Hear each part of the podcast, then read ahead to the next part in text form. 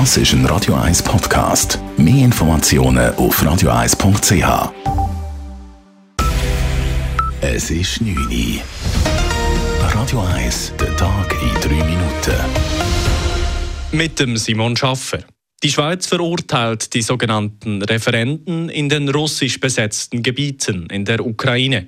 Diese fänden unter nicht rechtskonformen Umständen statt und seien völkerrechtswidrig, schreibt der Bundesrat in einer Mitteilung. Einsleiten von Dave Burkhardt. Der Bundespräsident Ignazio Cassis hätte dem russischen Außenminister Sergei Lavrov schon am Treffen zu New York am Mittwoch die Schweizer Haltung klargemacht, heisst es im Schreiben vom Bundesrat. Außerdem hätte das Außendepartement EDA gestern den russischen Botschafter einbestellt. Die Referenden sagen nach der Krim-Annexion 2014 ein weiterer Verstoß gegen das Völkerrecht.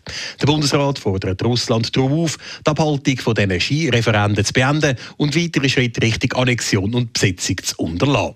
Die EU hat im Zusammenhang mit diesen Skireferenden neue Sanktionen gegen Russland angekündigt. Sollten die tatsächlich umgesetzt werden, wird der Bundesrat eine Übernahme prüfen. Dave Burkhardt, Radio 1.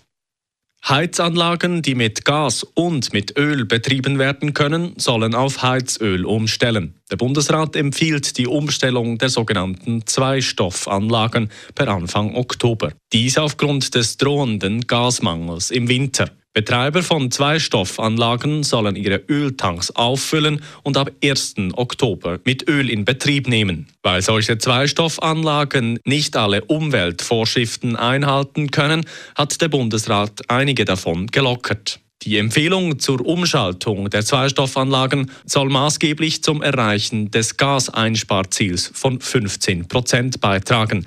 Damit es nicht zu einem Mangel von Ölprodukten kommt, gibt der Bund ab dem 3. Oktober seine Pflichtlager für Benzin, Diesel, Flugbenzin sowie für Heizöl frei. Die Aktie der Großbank Credit Suisse fällt weiterhin stark.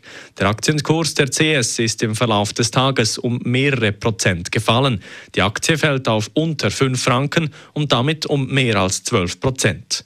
Grund für den Fall sind unter anderem Meldungen der Nachrichtenagentur Reuters, laut denen die Schweizer Großbank Gespräche mit Investoren führt, die eine milliardenschwere Kapitalerhöhung vorbereiten sollen. Zeitgleich zum Crash mit der CS fällt auch der Aktienkurs der UBS um über 4,6 Prozent. In Zürich hat am Abend nach Monaten wieder ein Klimastreik stattgefunden. Laut den Organisatorinnen und Organisatoren zogen rund 5000 Menschen an der bewilligten Demonstration durch die Stadt Zürich. Sie demonstrierten unter anderem für einen Ausbau der erneuerbaren Energien sowie gegen neue Gas- und Ölkraftwerke. Der Hitzesommer und die Energiekrise seien ein weiteres Zeichen für den nötigen Wandel, so die Klimastreikenden. Auch in sechs weiteren Städten in der Schweiz gingen heute Menschen für konsequente Klimapolitik auf die Straße. Zum Sport. Zwei Tage nach der Entlassung von Cheftrainer Franco Foda gibt der FC Zürich eine Übergangslösung bekannt. Ab sofort übernimmt der bisherige U21-Trainer Genesio Colatrella die Verantwortung für die erste Mannschaft. Colatrella werde die erste Mannschaft führen, bis die Nachfolge geregelt sei, schreibt der FCZ in einer Mitteilung. Radio 1 Wetter.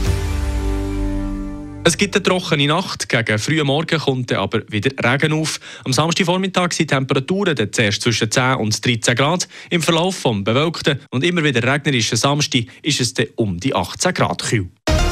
Das war der Tag in 3 Minuten. Das ist ein Radio 1 Podcast. Mehr Informationen auf radio1.ch.